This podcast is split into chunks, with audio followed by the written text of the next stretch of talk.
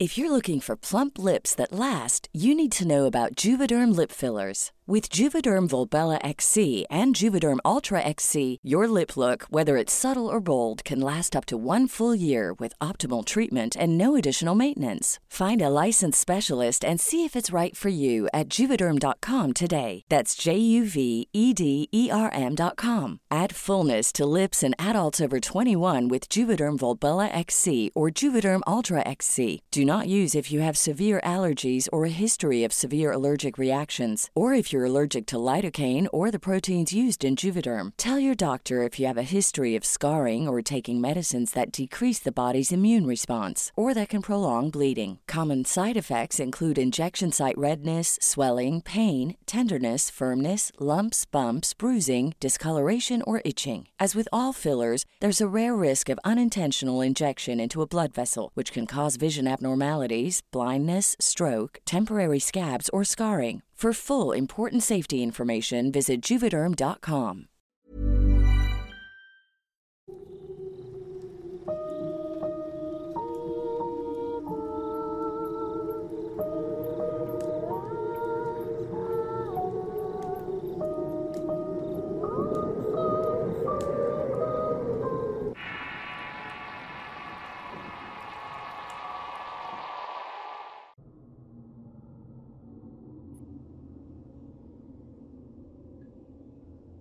El sudeste asiático es una región de Asia que comprende 11 países, todos de una gran variedad de culturas y contrastes. Situado entre los océanos Índico y Pacífico, posee una mitología muy vasta que comprende desde Indochina, Tailandia, la península de Malaya y el archipiélago malayo. Tiene además mucha historia y ha sido una región devastada por la guerra, desastres naturales, genocidios, cambios políticos y aún así tiene un encanto que se niega a perder. La magia de la zona comprende atractivos naturales únicos en el mundo y es también cuna de innumerables leyendas con similitudes occidentales, pero conservando su propia esencia.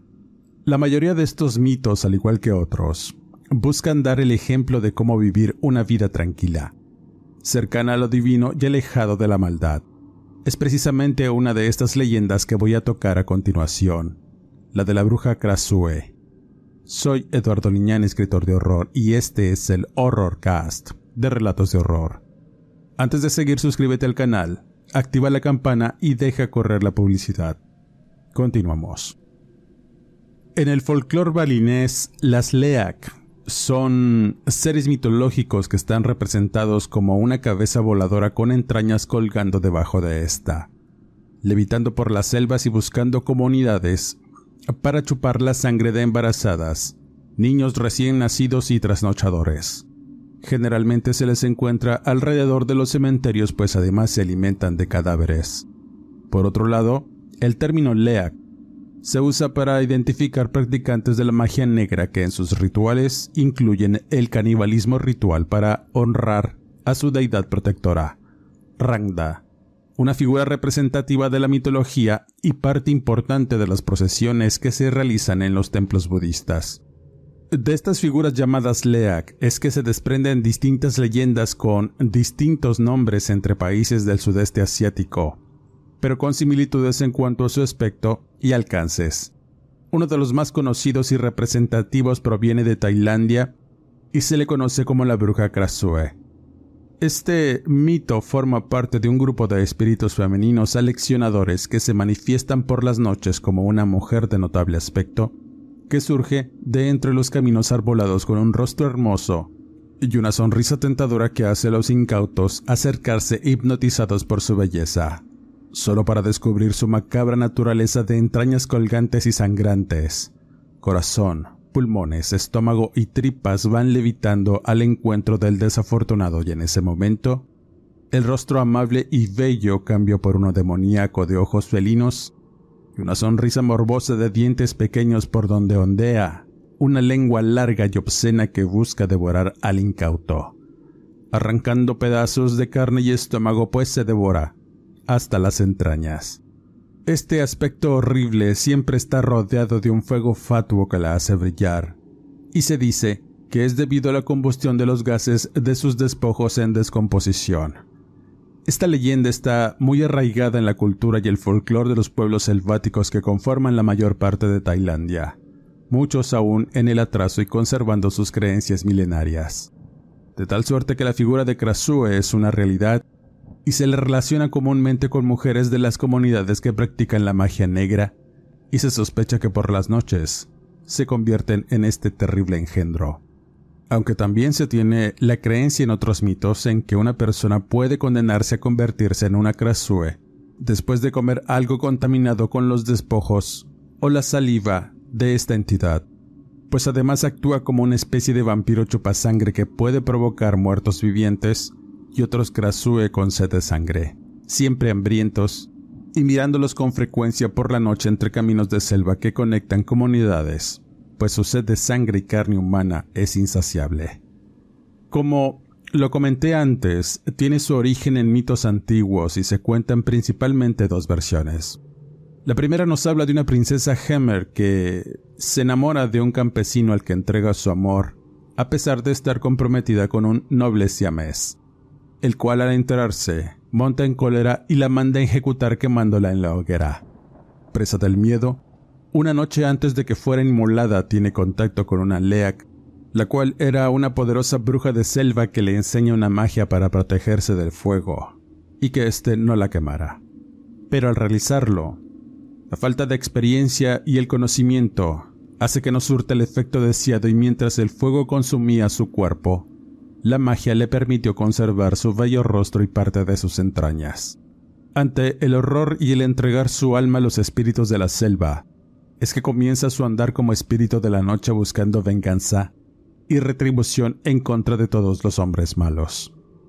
Otra versión nos habla de una mujer que se iniciaba como Leak en la magia negra, pero durante una ritualización se maldijo a sí misma y adquiere la facultad de desprender su cabeza y parte de las entrañas de su cuerpo para levitar en busca de carne y sangre con que alimentarse y honrar a los demonios debiendo regresar antes del alba para unirse nuevamente a su cuerpo oculto y caminar nuevamente como una persona común.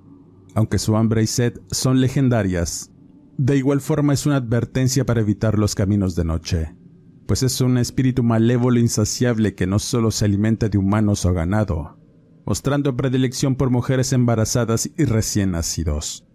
Las leyendas de los pueblos cuentan que muchas veces se podía encontrar a pobres mujeres hechas pedazos y se daban cuenta que fue el ataque de una crasue, por los excrementos dejados y por las manchas de sangre que podían observar en la ropa tendida, a modo de burla y advertencia de que estuvo ahí. De tal suerte que los pobladores ante el miedo y la psicosis colectiva iniciaban una cacería de esta entidad al vigilar los caminos e identificar mujeres de aspecto extraño para quemarlas o seguirlas hasta su casa o lugar de ritualización donde seguramente dejaban el cuerpo del que se desprendían y poder de igual forma convertirlo en cenizas. Pues una Krasue al rayar el alba pierde su habilidad de transformación y debe volver a colocarse su cuerpo para sobrevivir. Pero al no hallarlo, irremediablemente muere. Así pues, el mito del espectro vampírico de la noche conocido como la bruja Krasue aún sigue vigente en pueblos y comunidades que se levantan en la profundidad de la maravillosa selva del sudeste asiático. Un lugar mágico y con una riqueza cultural que incluye diversos e interesantes mitos que sorprenden y nos invitan a sumergirnos en el folclore y la historia de cada país que conforma esta parte del mundo. Finalmente, y en el relato relacionado, contaré una historia interesante de esta entidad y que sin duda retrata su verdadera esencia, con ciertas similitudes en aquellas que ya conocemos y que están muy relacionadas con la brujería occidental, conservando la esencia de los pueblos selváticos que conforman el sudeste asiático. No me fue difícil encontrar historias y testimonios actuales de esta presencia, pues tiene mucha influencia y forma parte de los atractivos místicos que se ofrecen y se cuentan al visitar estos países. Pónganse cómodos, y escuchemos atentos.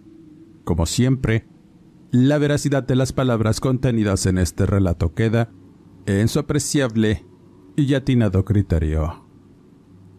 Loam Kim es habitante de una comunidad selvática y arrocera de Camboya, un pequeño pueblo de campesinos enclavado cerca de una zona de conservación del río Mekong y frontera con Laos. Tanto él como sus habitantes se dedicaban a la siembra y cosecha de arroz para comercializar en pueblos más grandes. Su familia estaba conformada por su mujer y siete hijos. Todos ayudaban en las labores del campo y recolección de frutos exóticos que crecían en la selva.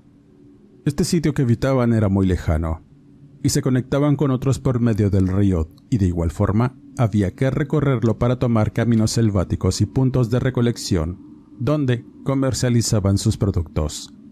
Casi todas las comunidades vivían en el atraso y de forma tradicional.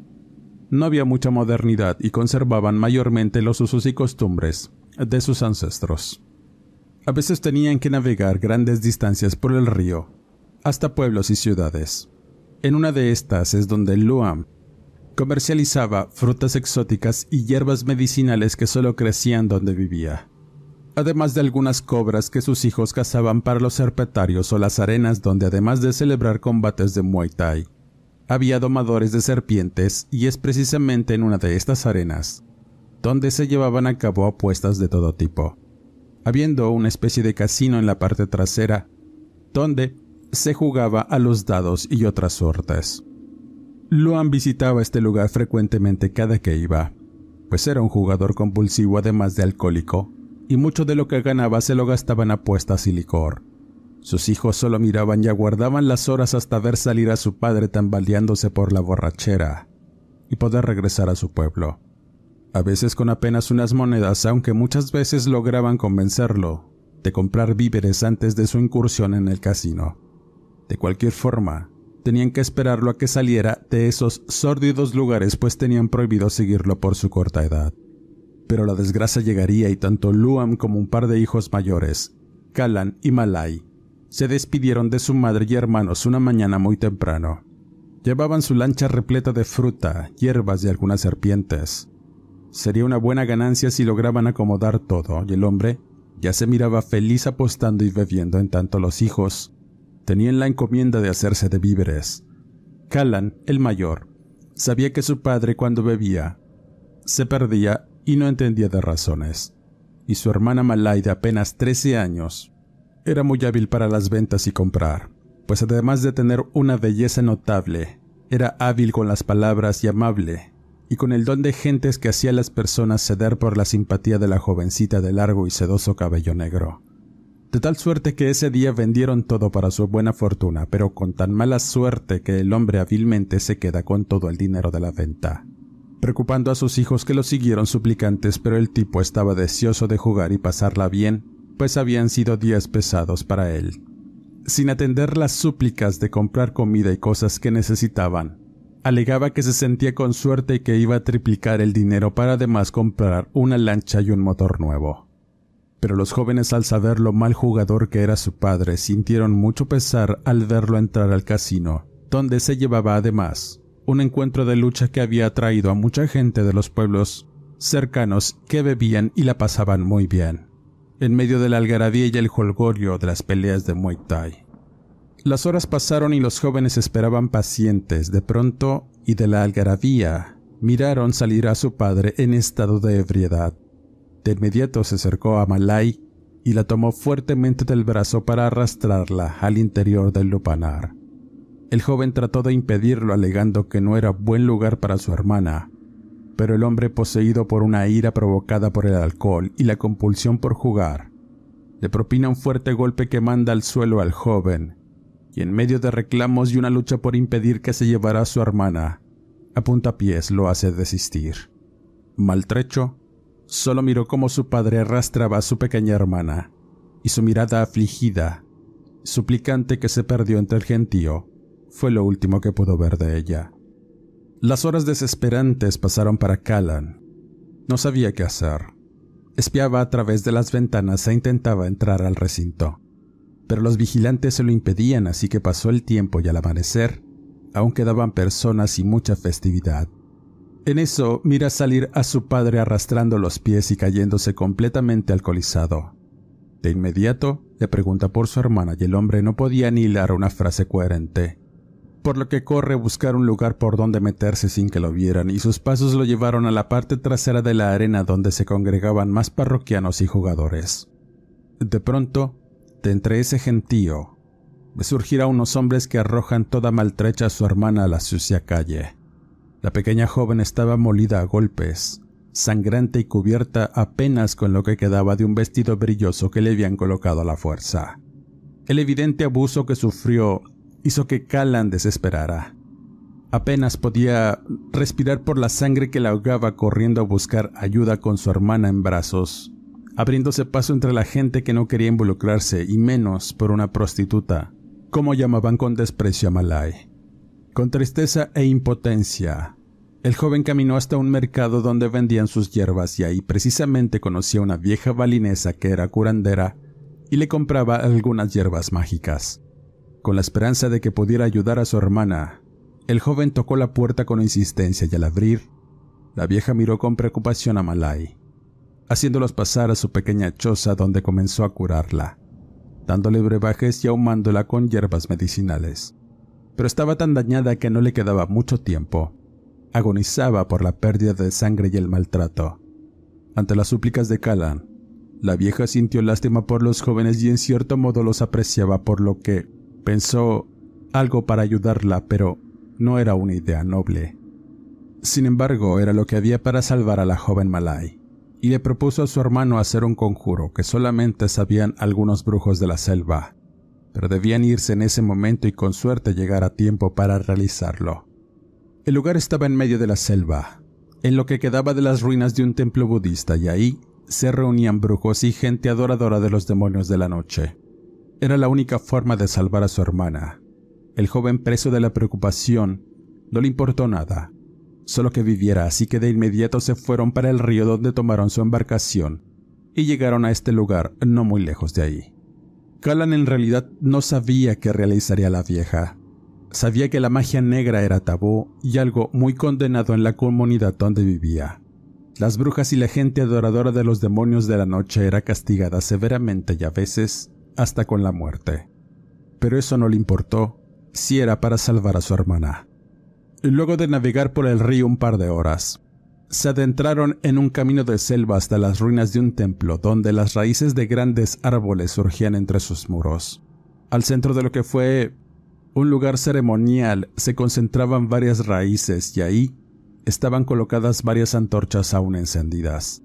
Ya había caído la tarde y la vieja hizo sus primeros rituales. Al poco rato, comenzaron a llegar otras personas de aspecto siniestro y con algo de recelo miraron a los jóvenes.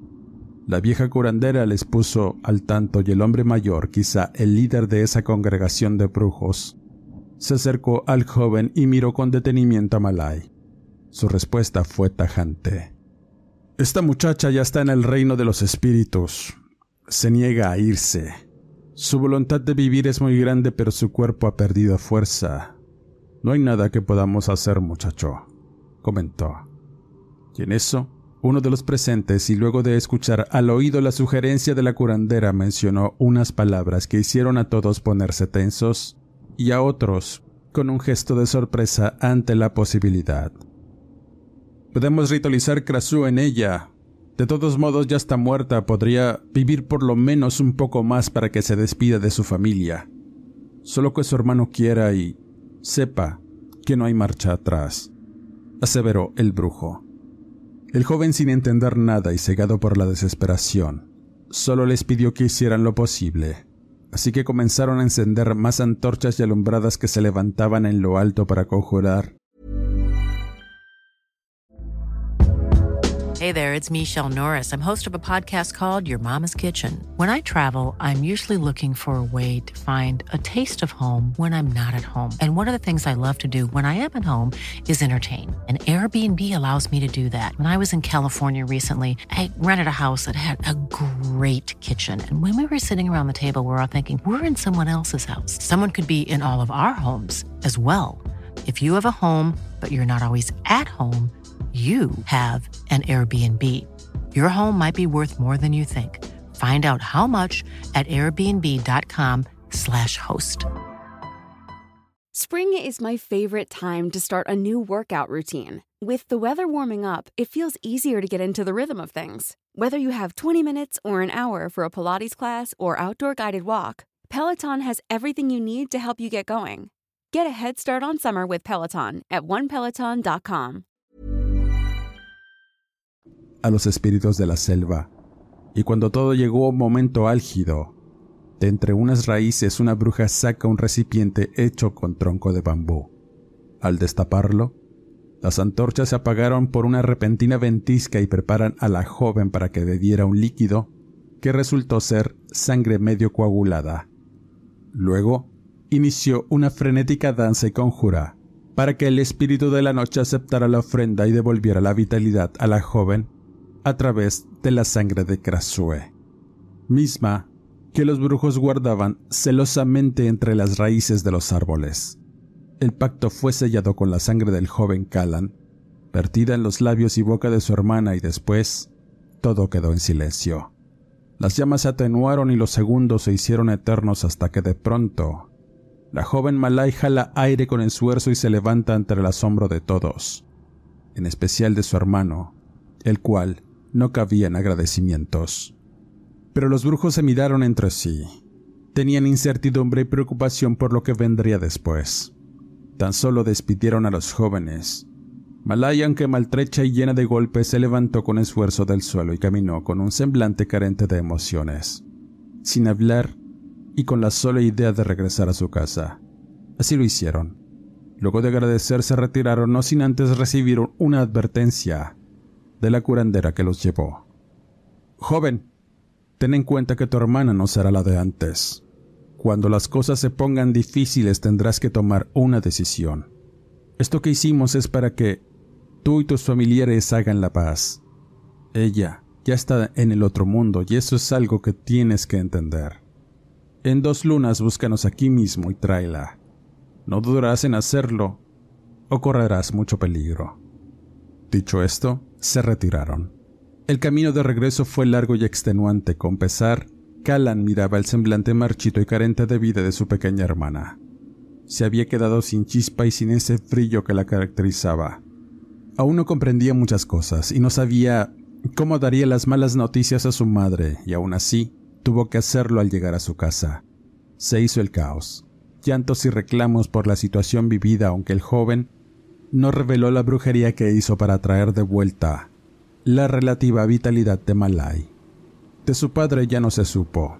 No le importaba más por el agravio cometido con su propia hija, y la comunidad al enterarse de la situación apoyó a la familia repudiando al hombre, el cual aún no se había presentado, pero de hacerlo, lo expulsarían inmediatamente. Los días pasaron sin mayores problemas, pero los cambios en la joven fueron evidentes.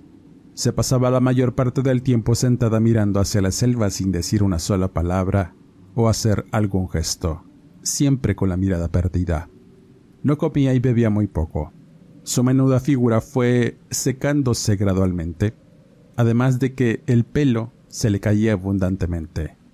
Negras ojeras se mostraban en unos ojos abultados y en general. El mal semblante indicaba una grave enfermedad pero desconocida. A pesar de innumerables remedios, nunca recuperó el bello aspecto con que fue conocida. Malay nunca se recuperó. Cada día se ponía aún peor, y más por el hedor a muerte que despedía e impedía que la gente se acercara, comenzando los rumores en cuanto a su condición y cuestionando a Callan si no había hecho alguna cosa mala. Ante la negativa continuaron sus vidas y una noche ocurriría la tragedia y lo impensable. Gritos desesperados despertaron a los pobladores. Una mujer buscaba a su pequeño hijo de dos años que había desaparecido y no podía hallarlo por ningún lado. Todos empezaron a buscarlo sin poderlo hallar. Solo restos de ropa, un pedazo de cuero cabelludo y pelos llenos de sangre fue lo único que encontraron. Todos pensaron que se lo había llevado alguna bestia de selva, pues a veces eran comunes esos ataques. Lo extraño de este caso es que para la familia de Malay fue una sorpresa ver la mejoría de la joven. Había recuperado un poco el semblante aunque permanecía en el letargo. La palidez de su rostro empezó a cambiar por el brillo con que la conocían. En ese momento Callan empezó a sospechar de algo que no quería ni siquiera imaginar. Ya habían pasado las dos lunas que la curandera le advirtió, y las cosas horribles empezaban a ocurrir. Pero hizo caso omiso y pensó que su hermana estaría recuperándose por fin. Aunque no comía, se le miraba mejor cada día con un aspecto sombrío que inquietaba. No obstante, los pobladores comenzaron a notar que aquellos animales de corral que tenían detrás de sus casas también comenzaron a desaparecer gradualmente iniciándose una búsqueda para encontrar a la bestia de la selva que los estaba masacrando, sin realmente hallar ningún rastro de esta. La tensión y la psicosis colectiva por cuidar a los animales y los niños pequeños no se hizo esperar, hasta que finalmente llegó a la comunidad una familia de visita para la boda de unos jóvenes. Entre esta familia iba una mujer gestante que pronto se aliviaría, además de varios niños que le dieron a la comunidad mucho clamor festivo y algo de preocupación por cuidarlos a todos. Y a pesar de ello, el festejo dio inicio y se prolongó hasta la noche y la madrugada, momento en que se deja venir una tormenta que enfrió los ánimos y la gente empezó a retirarse del festejo. Aquella familia que llegó se quedaría en un templete donde hacían juntas comunitarias, además de celebraciones, y así pasaron las horas al cobijo de la lluvia sin ningún problema. Fue por la mañana que hubo una gritería que alertó a todos. Al indagar el motivo, la familia buscaba con afán a la señora embarazada sin poder encontrarla. Temían que hubiese tenido el mismo destino que el menor muerto días antes, pero era improbable.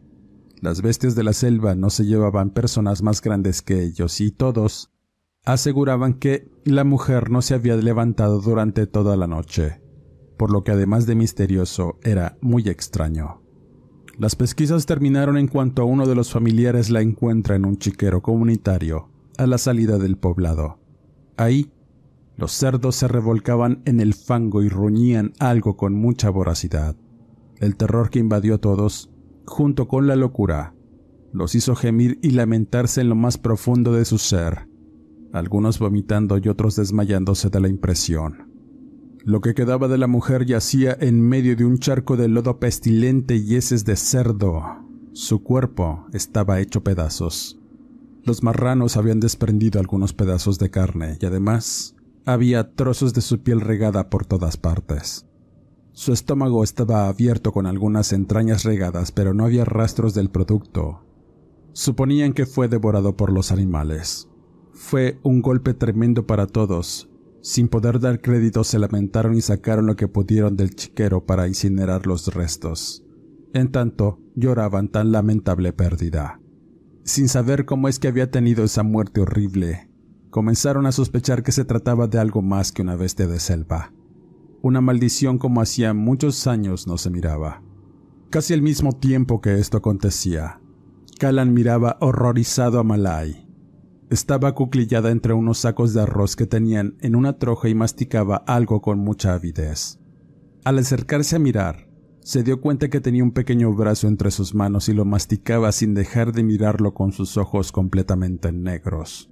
Estaba desnuda. Su cuerpo delgado y marchito era incómodo y repugnante en cierto modo, pues la piel le colgaba y estaba cubierto de lodo e inmundicia de cerdo. Ahí fue cuando el mundo se le vino encima al joven, al comprender qué estaba pasando y en principio no podía creer de lo que se trataba. Sin demora intentó ocultar los rastros del crimen y a su pequeña hermana, tomando la decisión de ir a buscar a la curandera para que le dijera por lo menos qué hacer.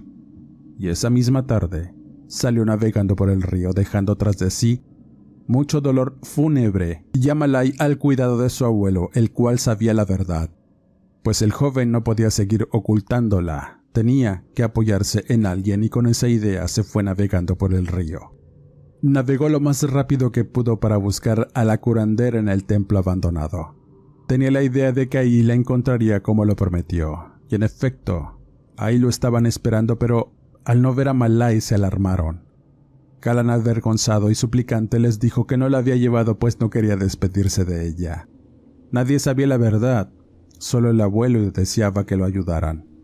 Los ancianos brujos llenos de cólera y pesar quisieron maldecir al joven por su imprudencia, pero la curandera los calmó, asegurándose que ella misma iría a buscar a la joven para traerla y con ello sellar la maldición.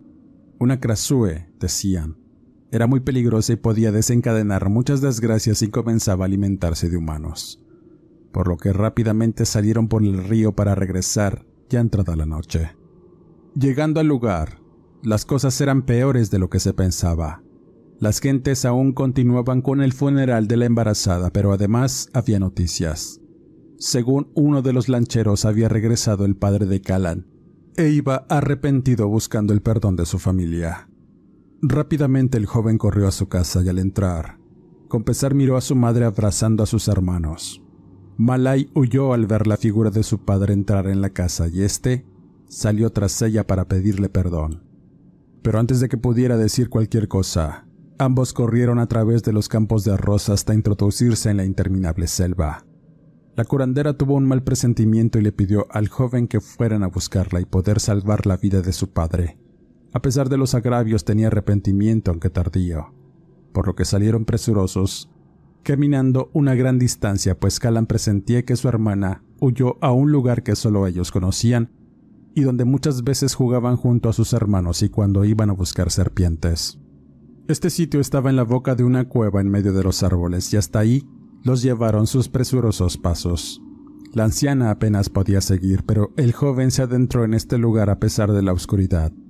Llevaban antorchas para iluminarse y fue el momento de adentrarse en la cueva, donde pudo observar a lo lejos el rostro de su hermana, rodeado de un halo de extraña luz azul que reflejaba el semblante de cómo la recordaba. Jovial, alegre y lleno de vida. Su negro cabello ondeaba de forma extraña y fueron segundos en los que pudo observar cómo esa brillantez y el gesto amable fue cambiando por uno horrible de un rostro arrugado por la ira y unos ojos tan negros como la oscuridad que lo rodeaba. Tan solo salió tras ella adentrándose más y perdiéndose entre el laberinto de cavernas. Era inútil. Buscarla en ese lugar y en plena oscuridad era un suicidio. Así que decidió regresar por donde recordaba y al estar muy cerca de la salida, un sonido peculiar lo alertó. Era un crujir de huesos, seguido del sonido acuoso de un líquido regarse por donde estaba. Con cautela siguió el sonido iluminando con la torcha hasta que su luz reveló algo escalofriante. Un extraño monstruo estaba comiéndose a su padre. Era una entidad cuya cabeza de dientes afilados parecían querer tragar grandes bocados de la cabeza del hombre. El crujir eran precisamente pedazos sanguinolentos que la entidad arrancaba con mucha voracidad en tanto los masticaba. Lo más horrible es que aquella cabeza tenía el rostro iracundo de Malay. Carecía de un cuerpo. Debajo de su cuello solo se arrastraban sus intestinos y el corazón así como sus pulmones, los cuales aún funcionaban en un temblor aterrador e imposible de latidos y respiración que los hacía moverse. Fue algo tan espantoso y desquiciante que hizo al joven doblar las piernas ante la incredulidad y el horror que tenía frente a él y mientras miraba cómo esa cabeza arrancaba más pedazos de cerebro de su padre, escuchó una voz conocida detrás suyo. Era la curandera. Tu hermana ya no tiene remedio, muchacho. Si lo hubieses llevado cuando te lo advertí, ahora estaría descansando en paz con los muertos. Ahora es un muerto viviente voraz que saciará su hambre con todo lo que encuentre a su paso. Tu hermana se ha convertido en una crasue, un espíritu malévolo, tenemos que destruirlo. Ahí por un lado, mira. Está su cuerpo inerte, hay que quemarlo. Vamos, ordenó la mujer. Pero Callan no quiso hacerlo. No quería destruir a su querida hermana aunque fuera un monstruo. La mujer hizo el intento por hacerlo, pero el joven la apedreó hasta matarla para evitarlo. Tan solo se quedó ahí tumbado mientras admiraba el macabro espectáculo y de cómo aquello devoraba lo que quedaba de su padre y su bien merecida muerte a manos de su propia hija de la cual abusó. Tan solo se quedó mirando ahí en silencio, hasta que se apagó la antorcha y se quedó rodeado de la abrumadora oscuridad de la cueva. Esta leyenda cierra con ciertos rumores. Se dice que ya no se les volvió a mirar más a los jóvenes Kalan y Malay por la comunidad. Unos decían que había huido al mirar a su padre nuevamente y otros que fueron devorados por lo que andaba en la selva. Con el tiempo y con una cadena de muertes extrañas que acontecieron, testigos afirmaban haber visto el espectro de una crasú en aquellas regiones, rodeada de fuego fatuo y engañando a trasnochadores para acercarse y devorarlos. De igual forma, la gente tuvo miedo de andar por la noche en los caminos y muchos desaparecieron. ¿Qué decir de los niños pequeños? Siempre el cuidado de sus padres que no los dejaban a sol ni a sombra. Finalmente, y por dichos de un hombre que escapó del ataque de la Krasue, aseguraba que mientras buscaba animales nocturnos para la vendimia, se encontró con una antigua vecina que hacía mucho no miraba y cuyo nombre era Malay. Aseguraba que no había envejecido, aún conservaba esa belleza joven y era hipnotizante, además de una extraña luz que la rodeaba. Lo hizo adentrarse en una de las cuevas de los muertos donde comúnmente los brujos hacían sus conjuros para la magia negra y ahí se detuvo. Pero el fuego reveló que en realidad era la famosa Krasue, la que habitaba ese lugar, pues su cabeza y sus entrañas colgantes eran horribles, teniendo que salir huyendo entre la selva entre gritos y manoteos que lo hicieron llegar a la comunidad donde vivía y ahí contó su amarga experiencia. Con el tiempo, Varios hombres se adentraron a investigar en este sitio esperando no encontrar nada, pero con horror se toparon con centenares de cráneos y huesos de todos tipos, animales y humanos, probando que en realidad era la guarida de la Krasue, la cual, y luego de derrumbar la entrada de la caverna, sellaron aquella tumba de donde salía el espectro. No se sabe si eso funcionó.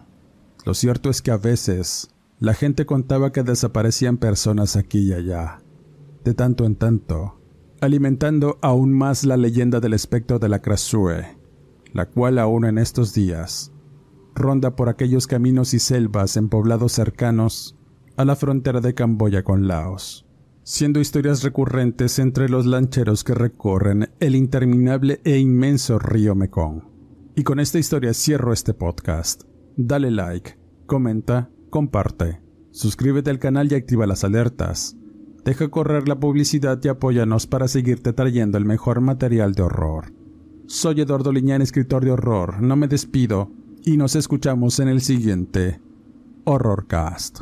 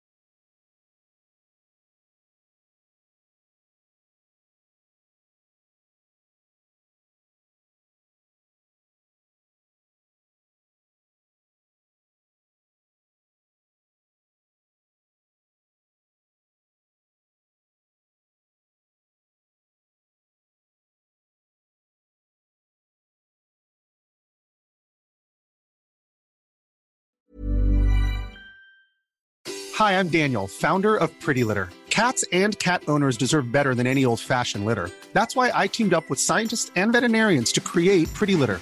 Its innovative crystal formula has superior odor control and weighs up to 80% less than clay litter. Pretty Litter even monitors health by changing colors to help detect early signs of potential illness. It's the world's smartest kitty litter. Go to prettylitter.com and use code ACAST for 20% off your first order and a free cat toy. Terms and conditions apply. See site for details. If you're looking for plump lips that last, you need to know about Juvederm lip fillers. With Juvederm Volbella XC and Juvederm Ultra XC, your lip look, whether it's subtle or bold, can last up to one full year with optimal treatment and no additional maintenance. Find a licensed specialist and see if it's right for you at Juvederm.com today. That's J U V E D E R M.com. Add fullness to lips in adults over 21 with Juvederm Volbella XC or Juvederm Ultra XC. Do not use if you have severe allergies or a history of severe allergic reactions, or if you're allergic to lidocaine or the proteins used in Juvederm. Tell your doctor if you have a history of scarring or taking medicines that decrease the body's immune response or that can prolong bleeding. Common side effects include injection site redness, swelling, pain, tenderness, firmness, lumps, bumps, bruising, discoloration, or itching. As with all fillers, there's a rare risk of unintentional injection into a blood vessel, which can cause vision abnormalities, blindness, stroke, temporary scabs, or scarring. For full important safety information, visit juvederm.com.